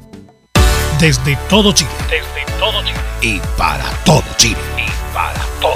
Portales Digital está en todas partes. www.radioportales.cl Un acercamiento electrónico a todo lo que pasa en el fútbol. Escuchas Estadio en Portales en su edición central. La primera de Chile, uniendo al país de norte a sur. Son las 14 con 33 y bueno, la católica sí ha, ha sido movido, ¿ah? incluso hasta el presidente tuvo que eh, desmentir a través de Twitter, cosa que no hace nunca respecto de una reunión o reuniones. Luis Felipe Castañeda. ¿ah? Luis Felipe Castañeda. ¿Qué tal, Velus? ¿Cómo estás? Un saludo a todos que nos, nos escuchan en Estadio Portales. Claro, ha estado movida la semana, este inicio de semana para la Universidad Católica, luego de esa derrota en el Clásico Universitario y, la, y bajar un poquito en la tabla de posiciones. Y también estos 10, de los últimos 10 partidos la Católica solo ha ganado uno. Eso también es lo, lo que incomoda bastante. Pero claro, se hablaba el día lunes, día martes, una reunión de directorio donde incluso se dieron nombres de quienes votaron por porque siguiera Podoyet y quienes que, no siguiera. Era un 8 contra 3. Tres solamente querían que el proceso terminara ahora ya, pero el día de ayer ya lo desmintió y como lo comentamos en el programa también a través de su cuenta de Twitter, donde es bastante activo el presidente cruzado Juan Tagle, quien dijo que nunca se realizó una reunión de directorio para poner en duda la continuidad de Gustavo Poyet, así que por ahora sigue el respaldo de la dirigencia hacia el técnico uruguayo, pero se mide partido a partido porque Católica ya el sábado tendrá que jugar de local frente a Deportes La Serena a las 20 horas en San Carlos de Apoquindo, y si llegase a perder la Católica ahí la situación podría cambiar drásticamente, así que partido a partido se irá evaluando la situación del técnico uruguayo. Lo dijimos, Católica tiene que jugar con la Serena. La, última vez que jugó fue a principio de año, pero eso en, la finalización del torneo anterior. No sé si recordarán un partido que se jugó en la Serena, un gol de tiro libre de Juan Cornejo. Fue el, triunfo de la Católica frente al cuadro papayero. Y que ya de a poco va recuperando ciertos jugadores. Eh, lo vimos nosotros, eh, volvió un par de minutos Edson Puch el día, el día domingo frente a la Universidad de Chile. Está recuperado Juan Fuentes y otro también que ya empezó a entrenar con normalidad en una banda donde la Católica tenido bastantes problemas. Se trata de Juan Cornejo, que ya estaría recuperado y podría volver a pelear el puesto al Poncho Parot. Entre las bajas sigue lesionado el Gato Silva. Luciano Aguirre y Gonzalo Tapia se siguen recuperando luego de las operaciones. Incluso Tapia está, recordemos que se fue a operar a Barcelona por un tratamiento especial. Y otro de los que no va a estar presente es Felipe Gutiérrez, que venía de un gran momento, no estuvo en el partido frente a la Universidad de Chile, de hecho no viajó a Rancagua y tiene un esguince de rodilla, así que al menos por un par de semanas va a estar fuera eh, Felipe Gutiérrez en la Universidad Católica. Eso respecto a las bajas que tiene, el resto es plantel completo para que ya Gustavo Poyet pueda empezar a evaluar las nuevas variantes quizás o seguir con lo mismo para el partido frente a Deportes La Serena. Y esto va a ser eh, lo, porque salió en los medios y ayer en, también en publicaciones de esto del hijo de Poyet. Eh, ¿Hubo alguna denuncia respecto del ingreso del hijo de Poyet cuando no debería haberlo hecho Luis Felipe? Sí, se evaluó la situación, pero en definitiva no se le dio ninguna sanción a Diego Poyet luego de pasarse a la, a la zona donde está la, la, banca católica. El que sí recibió sanción fue Gustavo Poyet, que recordarán ustedes fue expulsado en el partido frente a Deportes Antofagasta, donde perdió la Católica 3 a 2. Una fecha le dieron, así que el técnico uruguayo no estará presente en la banca en el partido en San Carlos de Apoquindo frente a Deportes La Serena. Pero va a estar en el salón B ahí con pierna arriba y mirando la pantalla. No, así que... no, estar con pierna arriba, va a estar más, muy, muy, no. muy nervioso. Eh, inquieto porque, bueno, bueno ya, ya se empezaron jugando, el problema de Católica. Pero, el, pero ¿dónde está el problema de Católica? Vamos jugando, al fondo. Está, está, está, en la defensa. No, es una cuestión de relaciones humanas. ¿Usted cree que pasa por eso? Cuando no? la relación anda mal, todo anda mal después. Entonces, eso tiene que, cuando, insisto, lo mismo le pasó a Dudamel, le dijeron, oye, baja un cambio, oye, no está ahí en Venezuela, con todo respeto, está ahí en la U, manéjate mejor con los jugadores grandes, y ahí como que empezó a mejorar un poquito.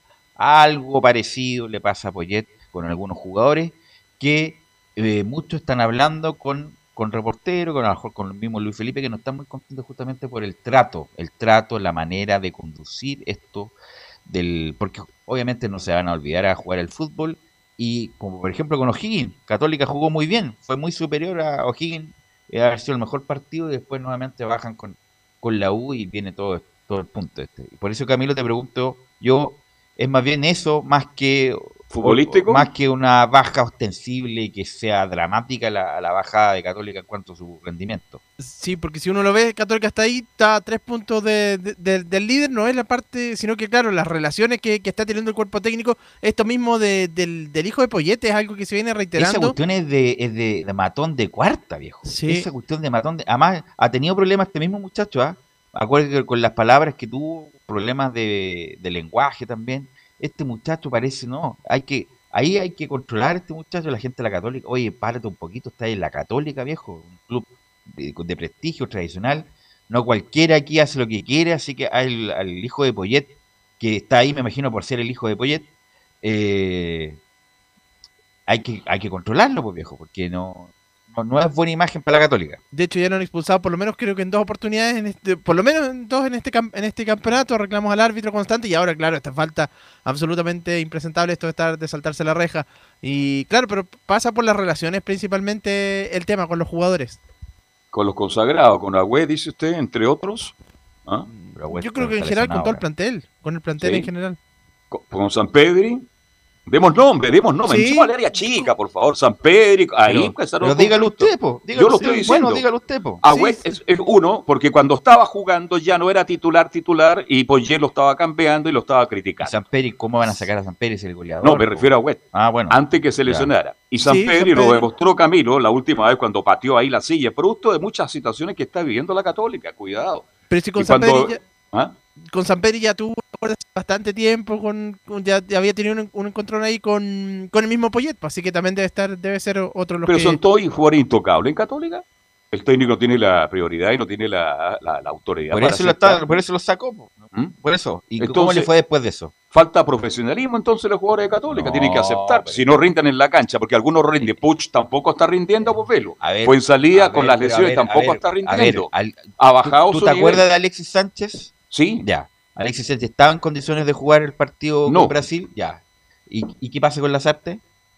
Bueno, es lo, lo- Ya, eh, eh, es un ejemplo mayor te pongo. Justamente que jugar, oye, no quiero jugar el juego igual, a pesar de ahí que se maneja mal. más el, el- el Bueno, técnico. Bueno, pasa en la selección, no va a pasar en Pero en Católica. Hay cuatro o cinco jugadores, Camilo, que han bajado su nivel futbolístico y eso lo está afectando al equipo. Bueno, Pérez está, parte- mire, Pérez está cumpliendo, ha hecho buena campaña, pero no es, no es Dituro. No, No. es Dituro. ¿Ah? Y Huerta también ha tenido problemas, siendo un central muy regular, también ha tenido problemas. Entonces, por ahí también hay problemas en Católica. bueno, pero bueno, el huevo la gallina.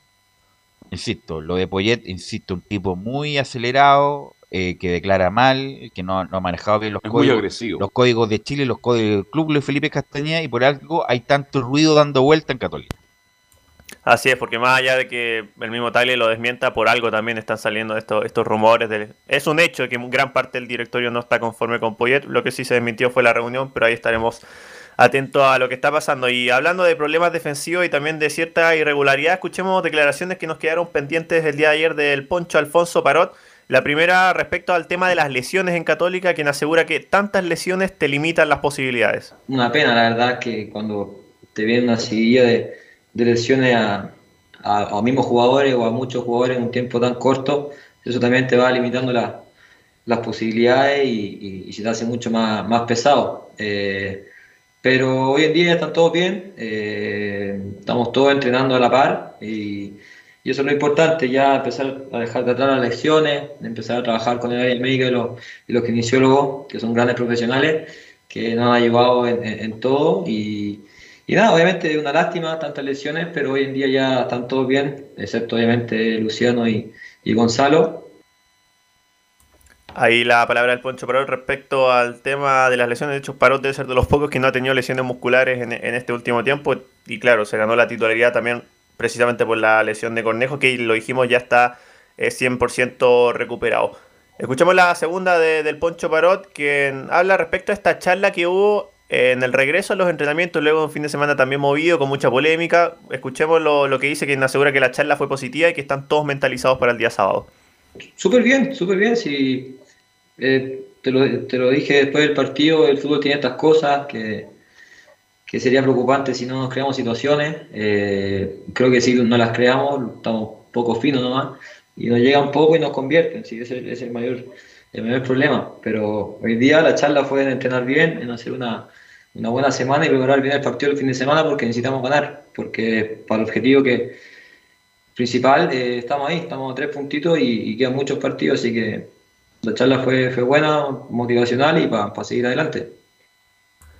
Ahí vamos a escuchar la última. ¿Recordarán ustedes en el post partido, la, la conferencia bastante polémica que tuvo Gustavo Poyet? Una de las cosas que dijo fue que el equipo estaba muy salado, que estaba con mala suerte. Bueno, el Pancho Parot tiene la, misma opinión también, que asegura que el equipo está con muy mala suerte respecto a la concreción de ocasiones de gol. Nos llegan poquito y nos convierten, pero también estamos, con, con, mala suerte. O sea, el otro día un rebote y le, queda al delantero la pelota servida. Eh, el, primer gol de la, de la U, la pelota le pega a Germán y se la mueven a, a Alzana. Entonces, obviamente hay que corregir porque no nos pueden llegar poco y, convertir cada vez que, no, que nos lleguen. Pero nada, hay que estar más atentos, eh, volver a hacer esa, esa defensa sólida que fuimos al principio y la materia prima está, así que hay que seguir trabajando, seguir trabajando y, y confiar en nosotros. Ahora, ¿qué llegada clara tuvo la Católica? Tuvo aproximaciones, un remate de San Pedri, pero así un mano a mano, uh, que uno se tome la cabeza que se, haya perdido la Católica. La verdad, yo, creo, que, yo creo que están exagerando en cuanto a la llegada. No llegó mucho la Católica, la verdad. No, yo recuerdo la de Valencia en el primer tiempo y después la de Marcelino Núñez, una que se va por arriba, creo que son las dos más claras. Esa, pero dos, dos llegadas, dos llegadas en todo el. Sí. Pero, un cabezazo. Pero no hubo, no hubo así un. Más que llegada, yo hablaría de manejo de balón nomás, pero, no de llegada. Llegaba, por eso digo, llegaba claro. así mano a mano. Oye, mira, no, para nada. El palo que pegó dos palos en el área, entró y se lo perdió en la, en, en, el, en la línea, ¿no? No, no llegaba. Y los jugadores siempre exageran un Tuvieron poco. muchas aproximaciones, con, la, con, la, con, la, con la llegada. El tema pasa también que es un, es un caso, la Católica muy similar con lo que pasa en la U, que por ejemplo San Pedro deja la marca, en la posición en la que él tiene que estar, baja a buscar balones y ahí es donde la Católica se pierde porque no tiene otro jugador que, sea tan efectivo frente al arco como es Fernando Samperi. Yo creo que ahí está el gran problema de la, de la Católica. En el desorden táctico de cómo forma el equipo Poyet, yo creo que ahí está la falla. De hecho, eh, Ricardo Jamamía todas las semanas lo, lo conversa en las transmisiones con Camilo, eso de que por qué la Católica pone un sistema de juego que sabe que no tiene los hombres para hacerlo funcionar. Bueno, ahí está el 4-3-3 también, tampoco debería, debería, porque no tiene los punteros tampoco, pues, si eh, utilizan a Valencia, a lo mejor también podría ser un 4-4-2 en, en, algún momento, o, línea de 3, como tú como no, jugado otras veces. Para volver Puch, el escano está habilitado, pero no lo pone eh, Poyet. Ya no es titular eh, escano en la Católica hace mucho tiempo. Y bueno, está Marcelino que lo ponen ahí, un poco más atrás, pero eh, me imagino que yo con Puch, ahora que está habilitado, debería ya empezar a jugar el Luis Felipe. Sí, sumó minutos con la Universidad de Chile, está 100% recuperado. Si quiere mantener ese juego por, por, las bandas, debería jugar Edson Puch el día sábado. Y lo, lo del escano es más complicado también, porque por rendimiento no han dado muy bien. Y él es uno de los que termina contrato a fin de año y usa cupo de extranjero. Así que, sin, de no pasar nada extraño y que tenga grandes partidos, sería muy difícil que renueve. Claro. partió muy bien, ¿eh? Partió muy bien, pero. El pasado. ¿Ah? Claro. Sí, habilidoso, el uno a uno, el cara a cara, el centro, buscando línea de fondo, pero después perdió todo eso. ¿Qué le pasó al Escano? Esa es la gran bueno, pregunta. se lesionó también. ¿Ah? Se lesionó. Se lesionó, claro, pero ya, ya no es titular en Católica. Así es, así que son varios los que terminan contrato a fin de año, así que también estaremos viendo la evaluación. Son Luciano Agüed, Diego Buenanote, entre varios nombres más. Así que eso muchachos con la información de la Católica. Y para mañana ahí les voy a dejar el pequeño adelanto que hay un arquero colombiano que suena un poquito en carpeta de, la Católica, así que para mañana les vamos a tener las informaciones. ¿Y no tiene el nombre usted? Se lo vamos a dar, Mauricio Arboleda. Arboleda. ¿Y juega dónde? ¿Dónde juega Arboleda? Terminó contrato recientemente en Banfield, es jugador libre y tiene varias ofertas en ah, Sudamérica y también en Europa. Ya, ah, ya, mañana, mañana, va a llegar a Católica. Si mañana, ofertas de Europa. Mañana ampliamos entonces Luis Felipe. Gracias, muy amable. Que sigue el Un abrazo. Sí, Católica tiene que traer un arquero, un arquero, a pesar de lo que pueda estar haciendo el Zanahoria. Bueno, vamos con Colo Colo, que eh, según los medios en general, Nicolás Gatica se le hizo una oferta ya formal a Marcelo Moreno Martins para llegar a Colo Colo. Sí, exactamente, lo habíamos comentado en titulares o en la salud inicial habíamos dicho claro de que Colo Colo había novedades con respecto a Marcelo Moreno Martins y claro, ya en varios medios es un hecho de que esto es así, obviamente no, todavía no hay detalles de cuánto sería la oferta, lo único que dice que justamente se le realizó una oferta formal al Cruzeiro de Brasil por el pase del delantero Moreno Martins. Ahora espera la respuesta del capitán de la selección boliviana e insistirán durante la semana para abrochar a la brevedad. Además, una desde la directiva de Colo Colo dijeron lo siguiente, estamos en buen camino y esperamos llegar a buen puerto, aseguraron. Así que por lo menos ya la oferta se le hizo, todavía no se ha dado de monte, hay que esperar en ese sentido, pero la oferta formal ya está hecha y ahí entre Moreno Martín, su representante, y Cruzeiro deberán tomar la decisión si el goleador boliviano de las clasificatorias rumbo a Qatar llega o no a Colo Colo. Así que hay que esperar, pues, y eso tiene que resolverse luego, pues Nicolás Gatica no va a estar un mes más hablando de lo mismo. Claro, no, la idea es ojalá tener a Moreno Martins o al delantero que llegue, porque si Moreno Martins no está, hay que ver otras opciones, pero el que llegue ahí en ese puesto de número 9 deberá hacerlo claro, al menos antes que termine la primera rueda, para que ya desde la segunda rueda no se tenga que tanto acostumbrar y empiece a entrenar antes y, por supuesto, cuando ya comience la segunda parte del año poder jugar. Así que obviamente eh, la idea es que de aquí al fin de semana, o por lo menos en un par de semanas más, o por lo menos, ¿por qué no decirlo? Hasta antes de que termine agosto, por lo menos tener ya listo, definido al al reemplazante de Nicolás Blandi. Así es que, bueno, lo ha pedido por todos lados, cantero un 9, ya toda la semana lo pide, así que eh, ojalá para el beneficio de él y de Colo Colo pueda llegar, porque si llega Moreno, Moreno Martín, ¿sabes? No otro 9, Moreno Martín, Colo Colo sin duda, si es candidato ahora, yo creo que el principal candidato es que llega el boliviano. El que hoy se fue ya definitivamente de Colo Colo iba a tener su segunda opción en, en Palestino. Ahí seguramente a lo mejor lo, lo con mayor detalle Lorenzo Valderrama. No sé si tiene la info que Brian Bejar, pues día terminó ya su estadía en Colo Colo, terminaba su contrato hoy, firmó el finiquito y por supuesto ya queda libre de acción y estaría siendo presentado justamente los próximos días en Palestino, así que volvería, tal como sucedió en el 2019. Recordemos que además Bejar fue elegido, aunque no lo crean, el mejor lateral izquierdo del 2019, justamente con su etapa en Palestino. De ahí nuevamente lo trajo Colo Colo el 2020 y por supuesto los dos últimos años, 2021. Bueno, el año pasado, como todo el equipo, no funcionó y este año. Nicolás nunca dejó de este ser Colo Colo. no fue titular. Nunca dejó de ser de Colo Colo porque iba a préstamo. Ahora sí que el vínculo se termina. Ahora es jugador libre, Bejar. Claro, hoy lo firmó y ya próximamente, ahora claro, ya va a volver definitivo a, Palestino, no como un préstamo, sino que como una opción ya totalmente viable y seguramente ahí va a rendir, porque justamente ahí lo hizo el 2019, aunque igual en Colo Colo tuvo algunos bueno, su palmarés por lo menos tiene que ganó con Colo Colo las Copas Chile 2016 y 2019, la Supercopa 2017, 2018 y también el Campeonato Nacional de Transición 2017. Así que por lo menos en cuanto a números fue bueno, pero en cuanto a rendimiento, claro, no era lo que se esperaba de él, por ejemplo, lo que hizo un Guachipato. Sí, lamentablemente Camilo, uno pensaba que iba a tener eh, mayor proyección. En Palestino lo vimos retomar ese nivel, incluso proyección a nivel de selección. Y lamentablemente en Colo Colo nunca, nunca se impuso, ¿ah?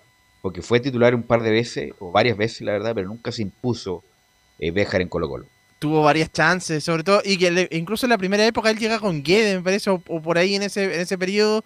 Después, claro, no anduvo bien en Palestino, ahí retomó y uno decía, claro, ahora en Colo Colo tendría que andar bien, y, y comenzó a titular el año pasado con Mario Salas, y después no, no, nunca se pudo, se pudo imponer, y me parece que bien la salida al final.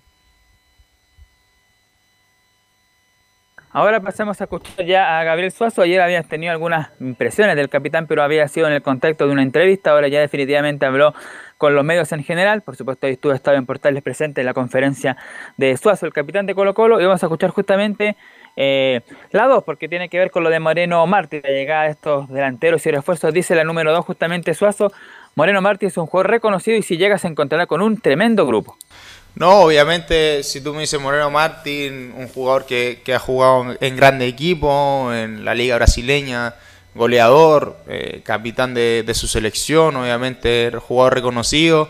Eh, pero como te digo, aquí no sé quién va a llegar, si no va a llegar, si, si traen a otro jugador, si no traen. Eso nosotros la verdad es que tampoco estamos preocupados ni estamos viendo por favor que traigan a, tal jugador. No, nosotros en este momento estamos concentrados en lo que estamos haciendo y si alguien llega, feliz, bienvenido, aquí lo vamos a recibir con los brazos abiertos, se va a encontrar con un tremendo grupo, con un, con tremendo jugador y sobre todo con tremendas personas.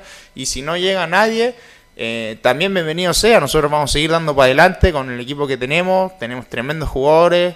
Eh, se nos fue un jugador importante como Martín, eh, Gaby lo está haciendo extraordinario en esa posición. Entonces, por eso te digo, nosotros tenemos eh, grandes jugadores, grandes personas y un tremendo equipo para poder afrontar estos campeonatos que tenemos por delante. Claro, ahí está entonces lo de Suazo, confiado por supuesto lo que pueda hacer el grupo que está en Colo Colo, dice que está muy unido, bueno, por el momento los rendimientos han estado buenos. Le pregunto a Camilo y a Leo, ¿qué pasa con Morales si llega eh, Moreno Martins? ¿Dónde juega? ¿Va a jugar con él? ¿Va a jugar a un lado? ¿Va a la banca? ¿Qué va a pasar con él? Yo creo que lo mandan a la banca, lamentablemente. pero es por un tema de la posición, porque prácticamente serían lo mismo los dos en cancha. Entonces mm.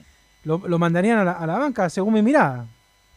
Pero también yo me recuerdo que jugó de puntero en algún momento, pero, pero la posición es de centro delantero. me parece que. Pero no creo. Gustavo Quintero no juega con dos delanteros. O sea, con dos centro delanteros. Claro, lo que pasa, claro, como bien dices tú, hay varios nueve. Hay un nueve de área, que es Moreno Martins, y un nueve de juego, que es Morales. Pero si entran a, Marcelo Moreno Martins, es para que juegue, no, es para que lo vean en la banca. Por lo tanto, puede ser un damnificado Nicolás Gatica, eh, este chico, el chico Morales.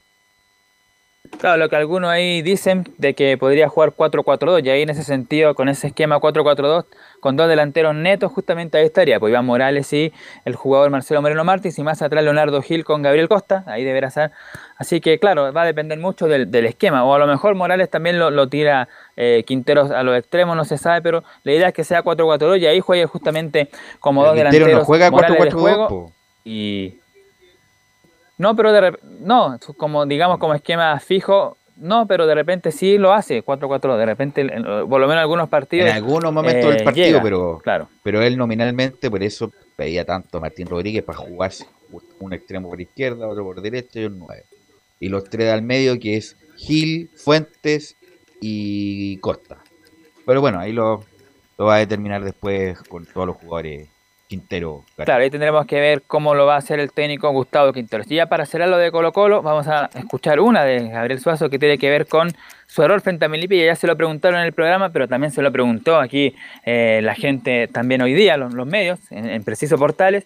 Y eso justamente en la número 4, Suazo, para cometer un error primero hay que intentarlo.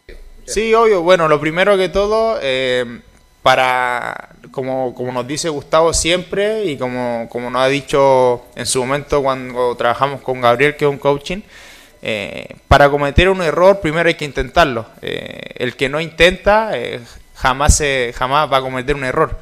Entonces, eso es lo primero, eso es lo primero. Obviamente me tocó a mí cometer un error que nos costó un gol, pero, pero es por la, por, por la misma intención que tenemos cada uno, porque el año pasado, los últimos partidos, por ejemplo, quizás cometíamos pocos errores en la salida porque tampoco intentábamos.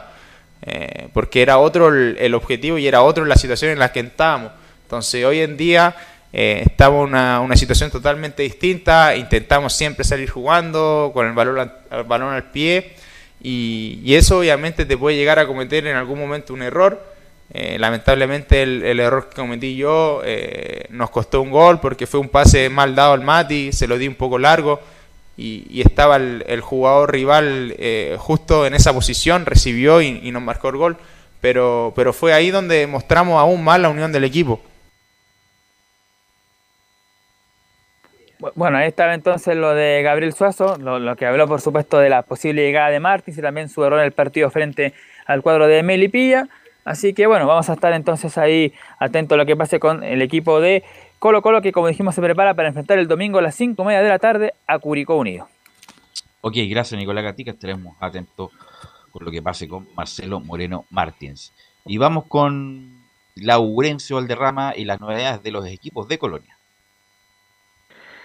Seguramente muchachos, renovado el saludo y ciertamente, eh, ya que estaban hablando de Colo Colo con el fenómeno con Nico Gatica, justamente eh, hoy será un partido importante también para el cuadro popular porque Unión Española estará recibiendo a Guachipato esta noche, 20 horas, eh, arbitraje de Francisco Gilaver, el maipocino, y eh, recordemos que de esta llave sale el rival de Colo Colo en semifinales de la Copa Chile, así que obviamente muy importante lo que pueda pasar. Recordemos que esta llave estaba pendiente por todo el atraso que surgió a raíz de la situación de Lautaro de Win, que ganó su llave, pero que finalmente eh, la, eh, la NFP se la terminó dando a Magallanes por temas administrativos y todo eso retrasó el el, el, desarrollo de esa llave de la Copa Chile. Así que en ese sentido, por lo menos, Unión Española ya está preparando para este compromiso. Tiene prácticamente eh, equipo eh, eh, titular para, el partido de hoy. Tiene algunas bajas, eso sí.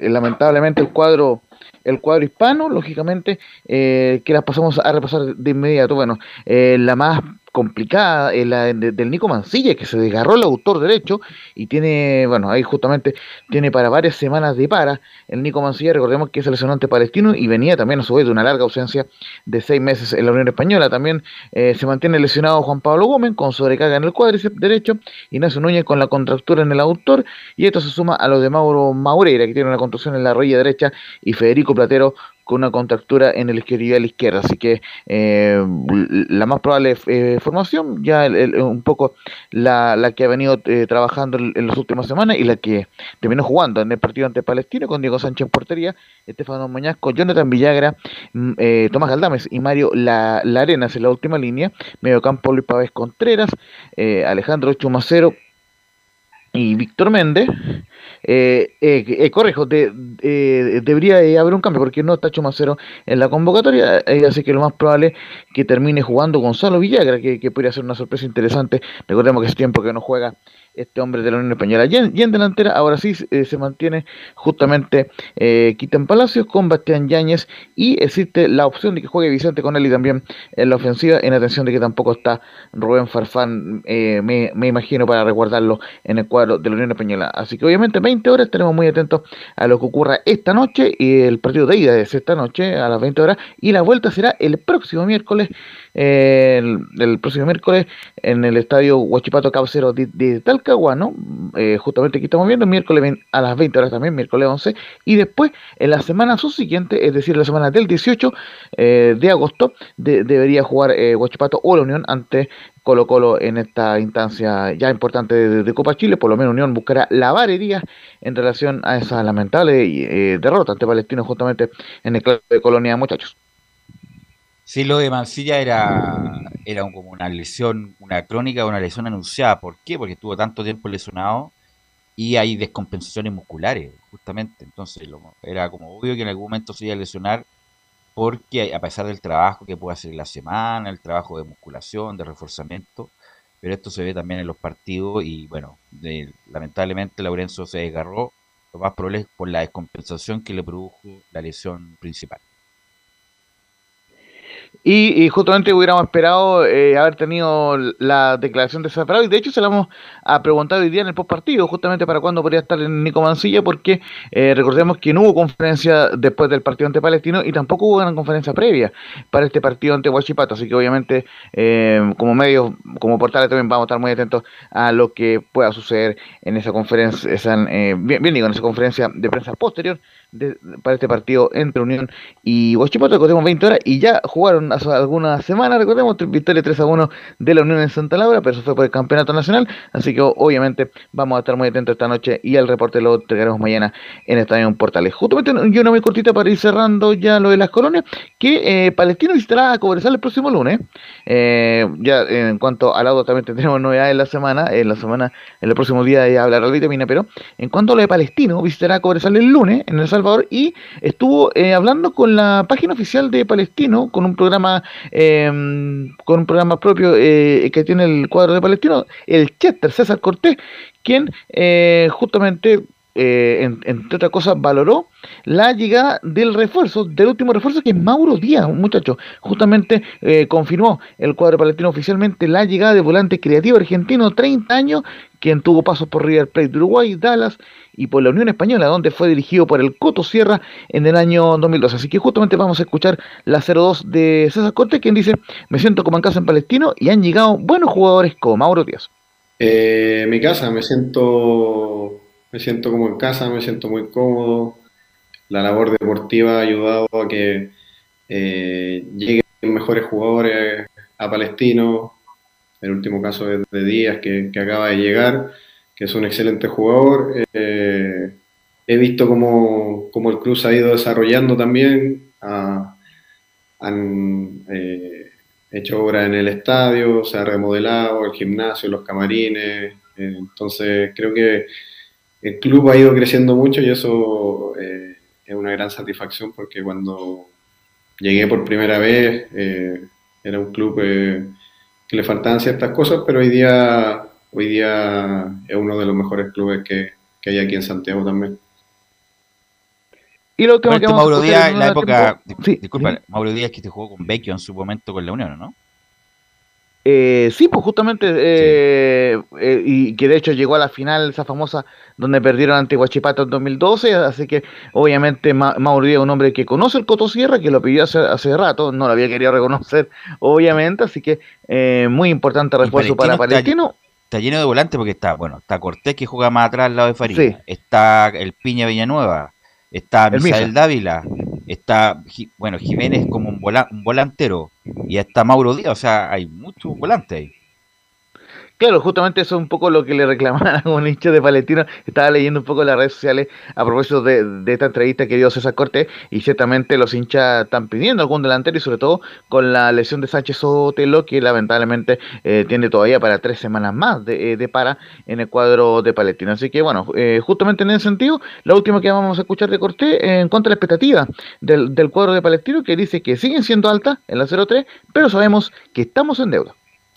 Mira, eh, a principio de año, claro, las expectativas o siguen siendo altas, pero sabemos que ahí tenemos una deuda y, pero creo que lo, la Copa Chile hemos ido mejorando.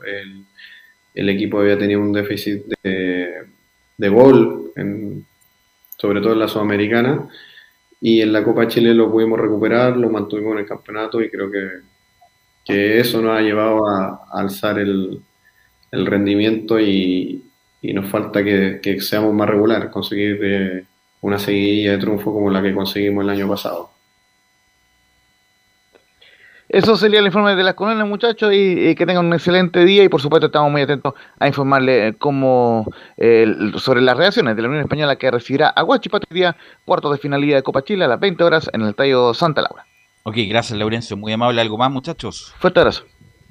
Sí, Velus, lo de justamente lo que estábamos comentando al principio de, del programa, eh, lo de Milad, que se reunió con el alcalde de Concepción por la posible utilización del estadio Alcaldes Esterroa. Vamos a ver en qué con se Brasil, transforma. Sí. Ok, gracias muchachos, gracias Leo por la puesta en el aire y nos escuchamos mañana en otra edición de Estadio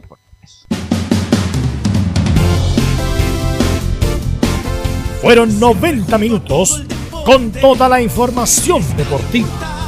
Vivimos el deporte con la pasión de los que saben. Estadio en Portales fue una presentación de Almada Comercial y Compañía Limitada. Expertos en termolaminados decorativos de alta presión.